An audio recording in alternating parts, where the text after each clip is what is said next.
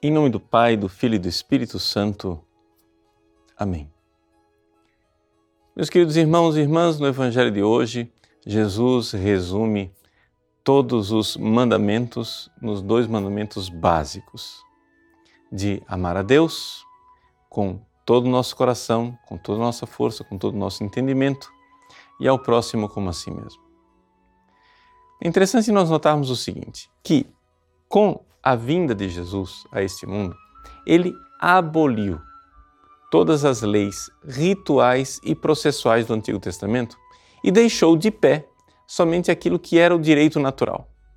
E no direito natural está o quê? Os Dez Mandamentos, as duas tábuas da lei.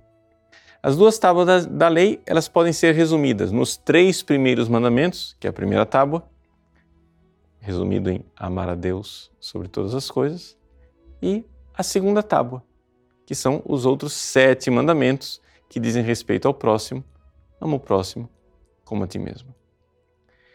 Quando Jesus então resume é, todos os deveres morais, naturais a estas duas realidades, ele está nos dando uma facilidade muito grande de nós observarmos as leis. Por quê? Porque, claro, no Antigo Testamento havia centenas e centenas de pequenas leis a serem observadas e as pessoas tinham que eh, decorar aquilo, prestar atenção, tornava-se um verdadeiro tormento. Nós podemos resumir aqui eh, toda esta realidade. Em primeiro lugar, o amar a Deus de todo o coração. Bom, mas como é que nós somos capazes de amar a Deus de todo o coração? Só existe um jeito. Você tem que amar a Deus. Você também tem que amar seu pai, sua mãe, seus irmãos, sua esposa, seu marido, seus filhos. Então, como é possível? Com um coração tão fatiado assim, com tantos amores, amar a Deus de todo o coração. Bom, para amar a Deus de todo o coração, o que você precisa fazer então é amar Deus em todos estes amores. Ou seja, Deus é a causa final de tudo aquilo que nós amamos. É assim que você não precisa deixar de amar seu pai e sua mãe. Você vai agora amá-los por causa de Deus.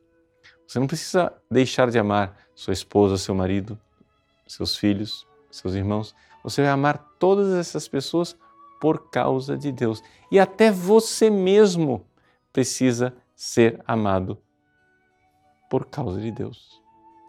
Quando você coloca este foco, esta causa final, então você está desentortando a sua vida. Por quê? Porque na vida moral do cristão, o importante não é somente o que você faz, mas o porquê você faz. Não adianta nada você fazer as coisas certas pelas razões erradas. Você dar um beijo na sua mãe para comprar a benevolência dela. Você elogiar uma pessoa simplesmente para alimentar a sua vaidade. Você está fazendo coisas certas pela razão errada. Mas se você faz tudo por amor a Deus, né? se você coloca Ele acima de tudo e como objetivo final de tudo que você faz, ali você está colocando sua vida em ordem. Este é o eixo fundamental.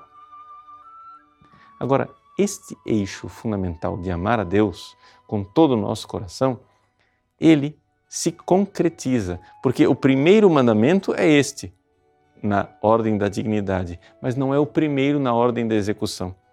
O primeiro mandamento na ordem da execução é o amor ao próximo, porque quem diz que ama a Deus que não vê, mas não ama o próximo a quem vê, não está conseguindo pôr em prática este primeiro mandamento. Então, para que o primeiro mandamento realmente se torne verdadeiro, real, concreto na nossa vida, precisamos amar o próximo. É ali, o primeiro na ordem da execução. E é por isso que eh, quando a gente vê uma pessoa eh, crescer na santidade, a primeira coisa que a gente vai ver, para ver se realmente ela está se santificando, é o relacionamento com os irmãos.